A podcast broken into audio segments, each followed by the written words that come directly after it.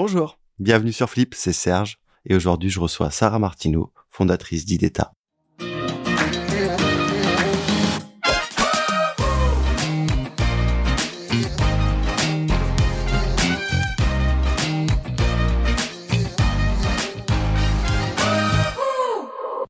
Bonjour Sarah. Bonjour. Comment tu vas? Ça va bien et toi? Très bien. Est-ce que tu pourrais te présenter? Alors donc je suis Sarah Martineau, cofondatrice de IDETA. Je suis mathématicienne de formation. J'ai commencé euh, en faisant du trading algorithmique, donc des petits algorithmes pour passer des ordres d'achat sur la bourse. Et ensuite, j'ai fait du conseil en stratégie orienté data dans un cabinet qui s'appelle Equimetrix. Et euh, j'ai poursuivi en créant euh, IDETA. Et justement, à quel moment tu as flippé? Alors à quel moment j'ai flippé? Alors j'ai toujours voulu entreprendre, mais j'ai flippé au moment où j'étais chez Equimetrix. En fait, il y avait une, une proposition, enfin des ouvertures de bureaux à New York. Et donc là, je me suis dit, super, ça va être un peu mon projet entrepreneurial, mais euh, d'une autre manière. Donc j'ai euh, postulé à cette ouverture de bureau. Euh, ils prenaient une ou deux personnes pour l'ouverture des bureaux et j'ai pas été prise. donc ça a été euh, à la fois une déception, à la fois ça a été aussi le moyen de, enfin ça a été le révélateur qui m'a dit bon bah ok, ce sera pas avec eux. Donc maintenant, il va falloir que tu te lances et j'ai lancé IDETA. Très bien. Devenir entrepreneur, c'est un souhait que tu avais depuis très longtemps? Alors oui, je pense que j'ai toujours voulu avoir mon entreprise. Même petit, j'avais piqué euh, des bombes euh, pour le bois à ma maman et je l'avais mis sur le lino et donc ça faisait une patinoire. C'était assez incroyable et du coup, je faisais payer l'entrée de ma chambre pour aller à la patinoire. Alors auprès de ma famille, mais bon, quand même. Donc ça a toujours été une volonté. Après, je me suis pas euh, lancée tout de suite, mais c'était une volonté de toujours. Justement, tu as dit que tu es la fondatrice d'IDETA. Vous faites quoi chez IDETA? IDETA, c'est un logiciel no-code qui permet aux entreprises de, créer par elles-mêmes euh, des chatbots, des voicebots, des callbots de manière euh, très simple et avec de l'IA si on souhaite mettre de l'IA. Très bien. Et vous adressez à qui? Alors on s'adresse à peu près à tous les publics, euh, que ce soit la petite entreprise, à la grande entreprise. On a des offres différenciantes, enfin et différenciées en fonction de la taille d'entreprise et du cas d'usage mais euh, ça va être euh, le marketeur, euh, le marketeur, ça va être le RH, le DRH, ça va être aussi la DSI. Donc en fait, c'est à peu près tout scope, mais avec un usage très différent en fonction de la personne.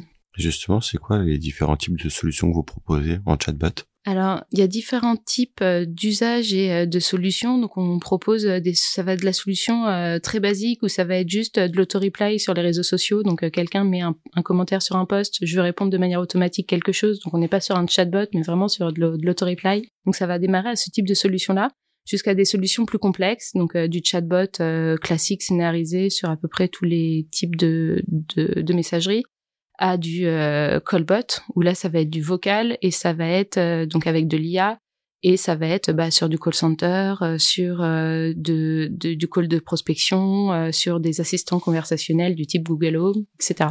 Très bien. Vous avez intégré justement, je crois, si je me trompe pas, le choix du personnel, de l'assistant personnel entre Google Home, Alexa et Siri, c'est ça? Oui, donc on peut faire justement ces assistants personnels, enfin on peut venir créer son chatbot directement sur ces assistants personnels.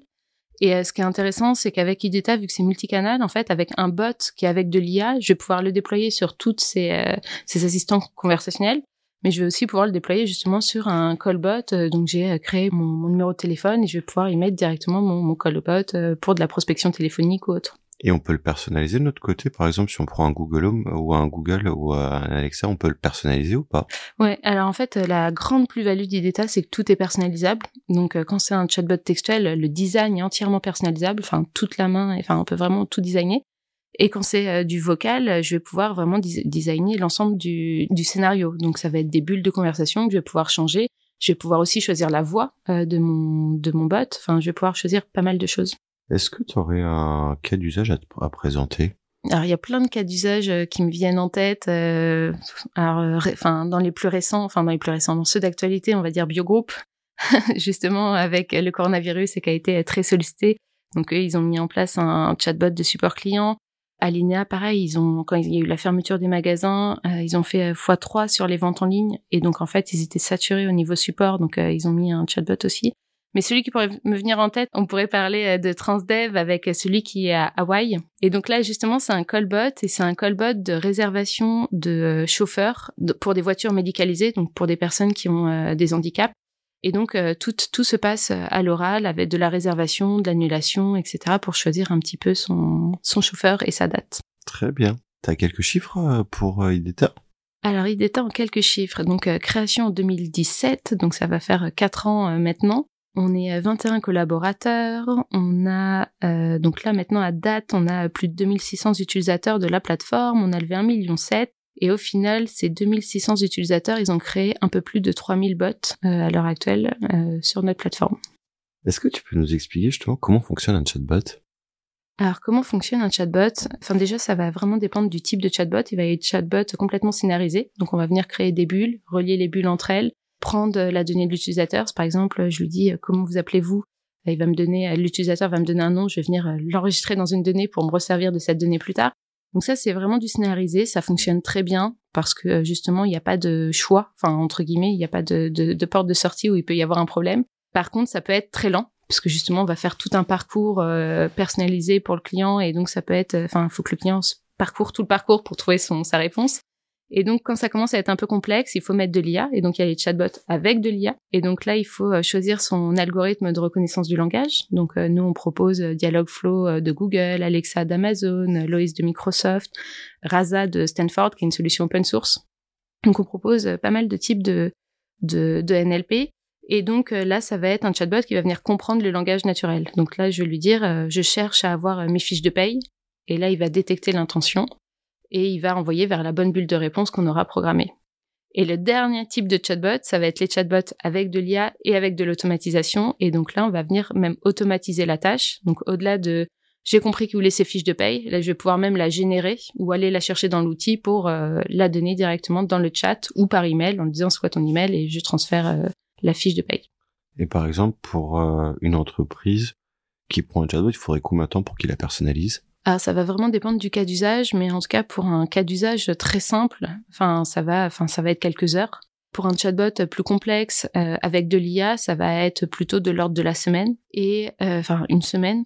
Et après, la problématique avec l'IA, c'est qu'il y a besoin d'entraînement. Et donc là, on va considérer un ou deux mois d'entraînement pour qu'on prenne un peu toutes les questions qui qu'on n'a pas programmées et euh, qu'on a besoin de mettre en place dans le chatbot.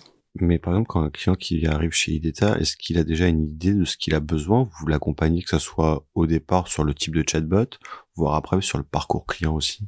On propose euh, deux types de, de, de, solutions. Donc il y a la solution vraiment en ligne et là on n'accompagne pas nos clients. Enfin c'est, c'est, ils vont venir chercher la solution, ils sont autonomes, etc. Et ensuite on a la, on a des solutions euh, plus grand compte et là, on propose des ateliers de co-création. On va venir l'accompagner euh, tout au long euh, de la création. Donc, ça va démarrer par euh, justement un petit kick-off pour comprendre son usage, pour travailler avec lui sur le scénario, pour travailler avec lui sur le NLP. Et après, on peut avoir aussi, en plus de l'accompagnement de longue durée, on va venir l'aider à améliorer son chatbot au fur et à mesure du temps, suivre les KPI, etc. Mais c'est quoi, par exemple, les KPI qu'il devrait suivre de son côté? Alors, ce qu'on déjà quand on, quand on le fait avec nos clients, on recommande systématiquement de mettre une bulle de satisfaction à la fin. Et donc, euh, bah, ça c'est déjà un KPI important de voir si la personne est satisfaite ou pas.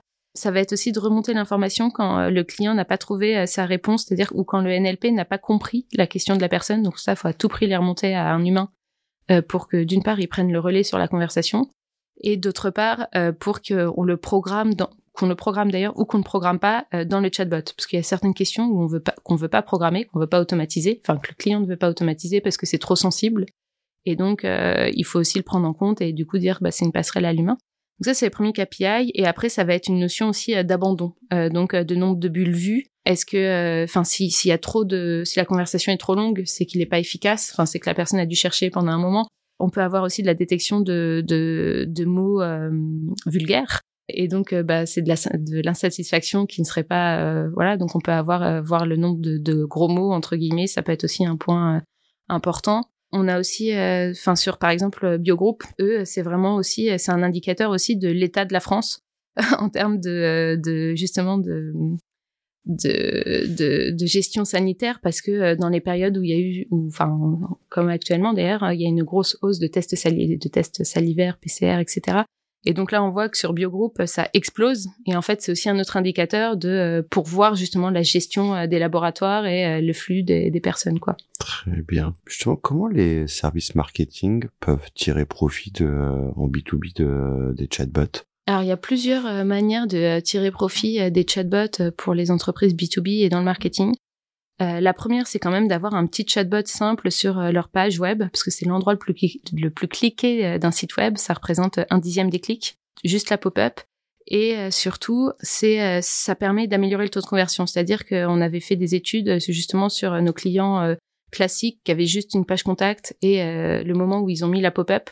Et en moyenne, ils ont sept fois plus de rendez-vous euh, sur des sites qui sont euh, peu fréquentés parce que justement c'est du B2B, donc c'est un peu moins euh, fréquenté généralement. Et donc en fait, ils ont sept fois plus de rendez-vous. Donc ça, c'est vraiment un, axe vraiment important d'acquisition client. L'autre axe, ça va être quand même la gestion des réseaux sociaux, parce que généralement les acteurs B2B sont pas non plus les meilleurs sur les réseaux sociaux. Euh, n'ont pas beaucoup de personnes euh, sur la partie community management ou d'ailleurs ont des fois personne. Et donc on peut aussi venir automatiser en fait les réponses euh, aux posts. Enfin, les, quand quelqu'un va venir mettre un commentaire sur un post, bah, automatiser comme ça, il y a toujours un petit flux. Et le dernier point, bah, c'est vraiment sur euh, plutôt sur de la satisfaction et du suivi client, mais du coup plutôt côté support. Et là, ça va permettre d'avoir une remontée d'informations assez rapide. Et justement, ce taux de conversion qui est amélioré en B2B, ça c'est pareil en B2C alors euh, en B2C, généralement, c'est, euh, enfin pour nous en tout cas, les clients qu'on a rencontrés, c'est plutôt l'inverse. Ils veulent limiter au max euh, le nombre de rendez-vous parce qu'ils sont pas capables de les de les suivre. Donc généralement, ils, ils, cherchent plutôt à cacher. par exemple, je pense à Linea. Pour accéder au support client, c'est plutôt caché. Faut aller naviguer pour trouver le chatbot de support client. Donc là, on est plutôt sur, au contraire, leur KPI, c'est plutôt, j'espère que ça va diminuer et que les gens sont satisfaits. Donc on est un peu sur le processus euh, inverse, mais en tout cas, euh, ils avaient d'ailleurs ils avaient fait le test au tout début de le mettre à parent et c'était complètement euh, saturé parce que ça répondait à une demande. On n'avait pas forcément envie d'appeler le call center. Enfin en tout cas c'est c'est généralement une souffrance pour tout le monde que d'appeler un call center. Si on peut avoir sa réponse en quelques clics, c'est plutôt pas mal. Et donc ça a tellement été saturé qu'ils se sont dit ok bon bah en fait on va le passer plutôt caché pour essayer de diminuer le, le flux et donc ils l'ont ils l'ont caché donc c'est plutôt un processus un peu différent dans tous les cas, l'idée, euh, c'est de venir euh, automatiser euh, un petit peu et, et du coup, soit acquérir plus de leads, soit diminuer le nombre de, de calls quoi, aux humains. Est-ce que, par exemple, c'est peut-être pas le parcours client, au ramener vers le call center, ça serait pas, le chatbot serait pas idéal, par exemple, quand tu hésites entre deux, trois, quatre produits, je sais pas, on parlait d'appareil photo avant le démarrage du podcast, pour se dire, OK, moi j'ai ces critères-là, peut-être que le chatbot peut faire office un peu entre guillemets de conseiller. Pour rien te cacher, quand j'ai créé Data au tout début, c'était ma volonté d'avoir des vendeurs virtuels en quelque sorte. D'une part parce que moi je suis euh, plutôt un tempérament timide, donc aller en magasin, euh, parler avec quelqu'un, c'était pas ma spécialité. Et euh, en même temps, quand tu vas sur un site internet, que tu choisis un article, enfin, qu'il y a une catégorie, tu as des centaines de pages, enfin, t'es complètement perdu. Il faut y passer du temps. Euh, donc c'était un peu ma volonté euh, de vendeur virtuel et puis au final le, marché était pas complètement prêt. Enfin en tout cas c'était en 2017 en tout cas c'était pas forcément euh, la, la, chose la plus demandée par les. Enfin fallait déjà leur expliquer le concept. Enfin c'était pas c'était pas simple, mais au final il y a eu quand même quelques belles choses qui ont été faites comme voyage privé pour trouver le voyage de ses rêves. J'aime ou j'aime pas et je converge vers le voyage de mes rêves sur les réseaux sociaux en chatbot sur Messenger ce qui était plutôt euh, enfin bien fait et, euh, et, vraiment pertinent. Mais je ne perds pas l'idée d'avoir un jour des vendeurs virtuels pour m'aider à trouver des articles beaucoup plus rapidement. J'espère que ça se fera et je pense que oui, c'est l'avenir quoi. Enfin d'avoir euh, enfin là on est sur des pages internet on va dire brutes, on est perdu. si on pouvait avoir quelqu'un qui nous aide et qui nous répond rapidement, ça pourrait vraiment débloquer plein de choses quoi. À condition que le chatbot arrive à répondre rapidement. Exactement, c'est de la contrainte mais euh, en fait, vu qu'on peut, enfin, on commence à faire, enfin, les entreprises ont fait pas mal quand même d'outils de personnalisation, de recommandations de produits. Avec IDETA, c'est assez simple de venir se connecter à leur algorithme de, de recommandation de produits. Donc en fait, ça reviendrait à juste se connecter à leur algorithme. Et donc ça pourrait être très pertinent, mais je pense qu'il faut rester quand même dans du, ludique. Et aussi l'autre problème des sites internet, euh, c'est la labellisation des produits. Généralement, c'est très mal labellisé. Donc au final, trouver un produit, c'est assez complexe, même euh, avec des critères de filtre. Euh, parce que c'est mal fait. Donc euh, c'est vrai que c'est rempli de, de, problématiques, mais en tout cas je pense que ça peut être l'avenir euh, au final quand même. Est-ce qu'il y a un moment idéal pour faire intervenir le chatbot dans le parcours client?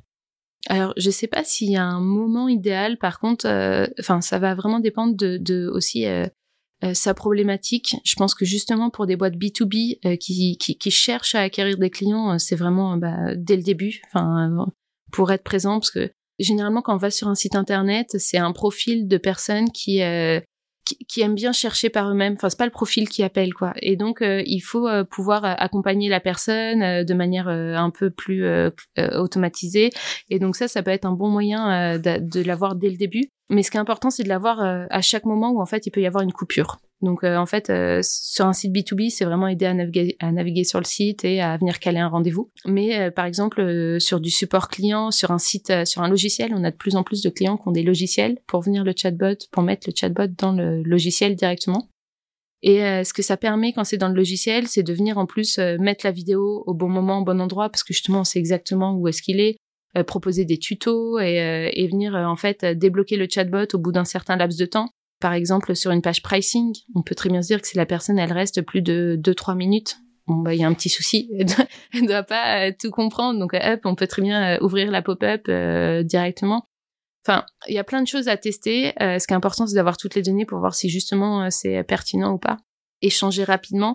Mais je, pense que en fait, c'est euh, pertinent d'en avoir un s'il y a un moment on sent qu'il y a un blocage et qu'on cherche à le débloquer. Donc pas assez de leads sur un site, pas assez de conversion sur le site. donc le pas assez de conversion sur le logiciel en soi et donc ça veut dire qu'ils n'arrivent pas à comprendre comment il fonctionne ou autre donc c'est à chaque fois en fait qu'il y a une une problématique assez ciblée. Pour reparler de Transdev, par exemple, la problématique, c'était que justement, ce sont des personnes handicapées. Et donc, euh, potentiellement, déjà, inscrire un numéro euh, sur un téléphone, ça peut être compliqué si on n'a plus de bras. Enfin, euh, je, je fais le, le, cas extrême où tout fonctionne en vocal, mais au final, il y a, y, a, pas mal d'handicaps où le vocal résout énormément ces problématiques-là.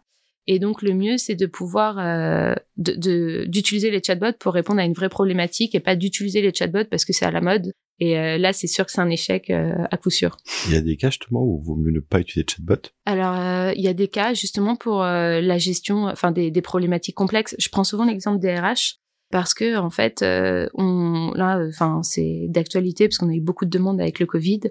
Et en fait, on va venir automatiser pas mal de choses. Donc, euh, je voudrais avoir euh, ma fiche de paye. Je suis papa, j'ai le droit à combien de jours de congé euh, je, je, suis stagiaire. Est-ce que j'ai le droit à telle chose, etc., etc. Mais on va avoir, par exemple, je subis du harcèlement avec mon supérieur. bon là, il faut mieux passer la main rapidement à un humain. Et donc, il y a des cas où il faut vraiment pas utiliser de chatbot. Donc là, ça en est un exemple mais ça peut être sur des cas très complexes. Euh, on travaille avec euh, Agir Carco, les retraites. On peut avoir des cas vraiment complexes et donc dès que ça sort du scope, il faut euh, une alerte et qu'il y ait un passage à l'humain. Et la plus-value, c'est que si on commence à automatiser les choses simples, bah, l'humain aura beaucoup plus de temps pour passer sur des choses complexes et là, ça a du sens. Et justement, ce passage à l'humain, il se fait comment? Alors, il va, enfin, ça va dépendre de l'entreprise dans le sens où euh, si elle a des ressources euh, ou pas. Mais si elle a des ressources, il va y avoir en fait tout de suite une alerte. Euh, donc, ça va être de différentes manières un email, une notification, un SMS pour dire qu'il y a une personne qui a posé une question et qui qui attend sa réponse. S'il y a des ressources, elle va aller directement, elle va cliquer sur le lien, elle va pouvoir directement dialoguer avec la personne en direct. S'il n'y a pas de ressources en interne, ça va être programmer un rendez-vous directement dans un calendrier, euh, pour discuter avec une personne RH, euh, en l'occurrence quand c'est un chatbot RH.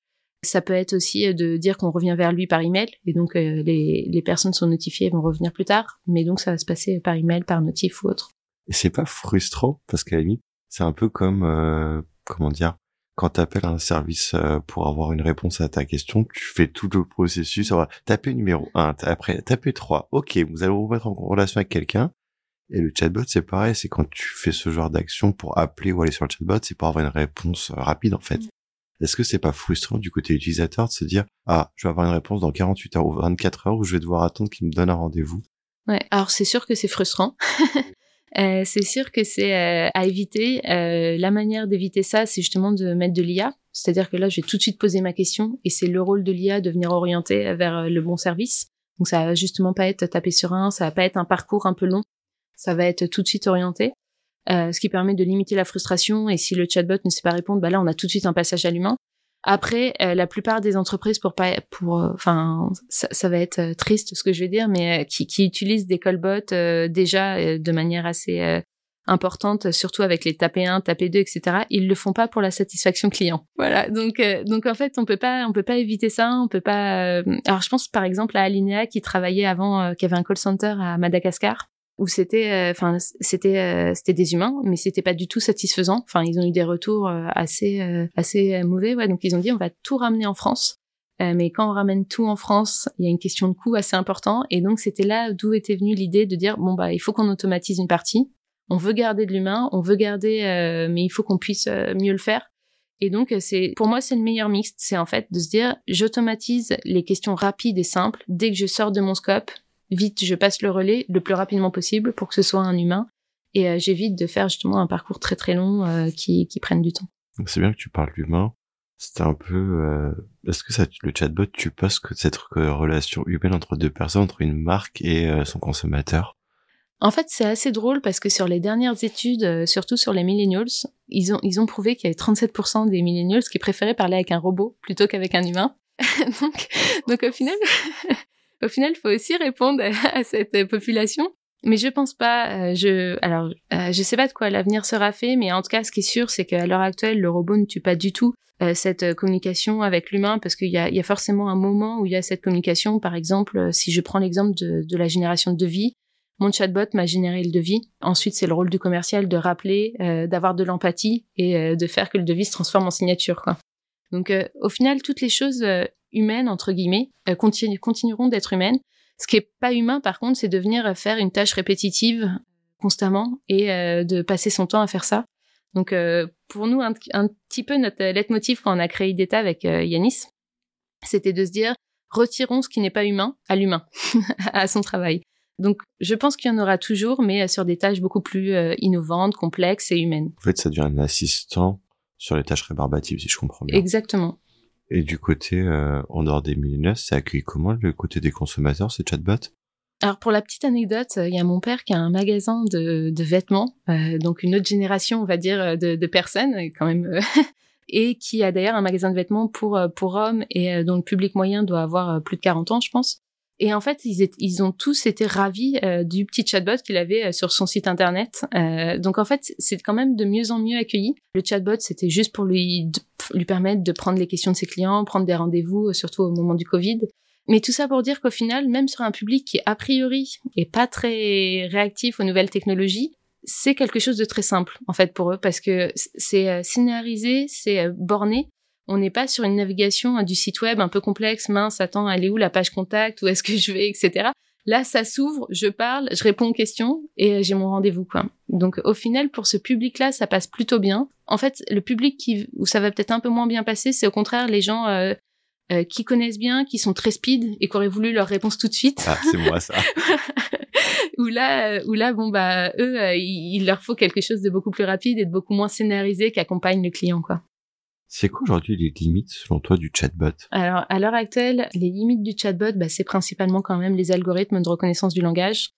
Euh, même si ça s'est énormément amélioré, enfin, euh, en gros, ça date depuis euh, des années ces algorithmes-là, mais il y a eu une grosse poussée à peu près en 2012 quand Stanford a dit bon bah je vais m'y mettre sur ces algorithmes. Et ça a un peu tout poussé, donc ça a poussé bah, les algorithmes de Stanford, mais aussi Google qui s'y est mis, Amazon qui s'y est mis, etc. Et là, sur les derniers chiffres de leur euh, de leur outil, de leurs algorithmes, quand ils l'entraînent bien, on arrive à 95% de taux de réponse, ce qui est énorme, ce qui est quasiment le niveau euh, d'un humain au final. Donc, on arrive à une performance quand même très très bonne.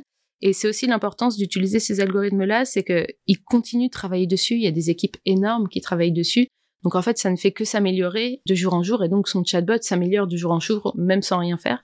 Mais ça reste quand même la problématique, hein, la compréhension euh, du langage, si je devais trouver une autre problématique quand même du chatbot, ça va être justement quand même quand on cherche à automatiser des choses, euh, il y a des fois une API qui qui va plus être fonctionnelle, bah le chatbot devient plus fonctionnel parce qu'il est connecté à cette API, etc. Euh, là où un humain, bah, il va être capable de passer un coup de téléphone pour euh, solutionner le problème, etc. Mais ça reste l'IA. Je pense que l'IA reste un souci encore et ça tend à s'améliorer, mais voilà. Et il y a aussi les accents. d'un certain langage, on, a, on nous a demandé de, si on faisait du flamand. Le flamand, c'est très proche du, euh, de l'allemand et euh, d'autres langues, mais en même temps, il y a un accent très différent qui fait que ça devient complexe. Et donc, euh, ça aussi, c'est. Il y a certaines langues qui sont très maltraitées par les par les NLP, par exemple l'arabe. L'arabe, c'est un peu oublié de Google, de Amazon, etc. Et donc, les chatbots sont pas pertinents sur ces langues-là. Et par exemple, si bah, je que mon père avait un accent quand il parlait français, Ça allait au niveau du chatbot, au niveau vocal? Alors, je pense que ça, ça tend à s'améliorer. Ah aussi, d'accord. mais euh, non, je pense que ça tend à s'améliorer, mais euh, mais oui, il y a, y a, toujours cette problématique quand même de l'accent qui est, qui est assez forte. Et donc, euh, bah, la, la, manière de le résoudre, c'est les, les, les tests. Hein. Enfin, euh, Transdev, là, avant de mettre leur callbot, ils l'ont testé pendant des mois et des mois avec un jeu de, de, personnes qui avaient tous des, des, des, des un langage un peu différent et au final, bah ça, ça, ça s'apprend comme ça. Et du coup, c'est quoi, selon toi, les enjeux qu'il y aura demain pour le chatbot? C'est au niveau de l'IA, j'imagine? Ouais. Alors les enjeux, c'est au niveau de l'IA, c'est aussi au niveau de la, connaissance et de la méfiance des gens, parce qu'en fait, il y a eu quand même une vague. Euh, quand on a créé Data, donc autour de 2017, il y avait une vague de, chatbots un peu partout, c'était à la mode. Et il y a eu ensuite enfin c'est vrai pour toute, d'ailleurs pour toute innovation, la vague de déception. C'est-à-dire tout le monde s'est lancé, c'était euh, assez déceptif parce que tout le monde voulait mettre de l'IA et c'était pas encore prêt, enfin c'était pas euh, foufou. Et euh, donc il y a une grosse vague de déception et, et les, les personnes qu'on croise encore nous disent ah non mais nous on a testé un chatbot euh, en telle année, euh, ça n'a pas été un succès, on veut plus le refaire. Et donc en fait, je pense que les, les, il faut que cette génération passe, il faut qu'il y ait des nouveaux essais, qu'on n'attende pas aussi un miracle parce que généralement on attend des miracles d'IA, pas des miracles, ça sera jamais meilleur qu'un humain.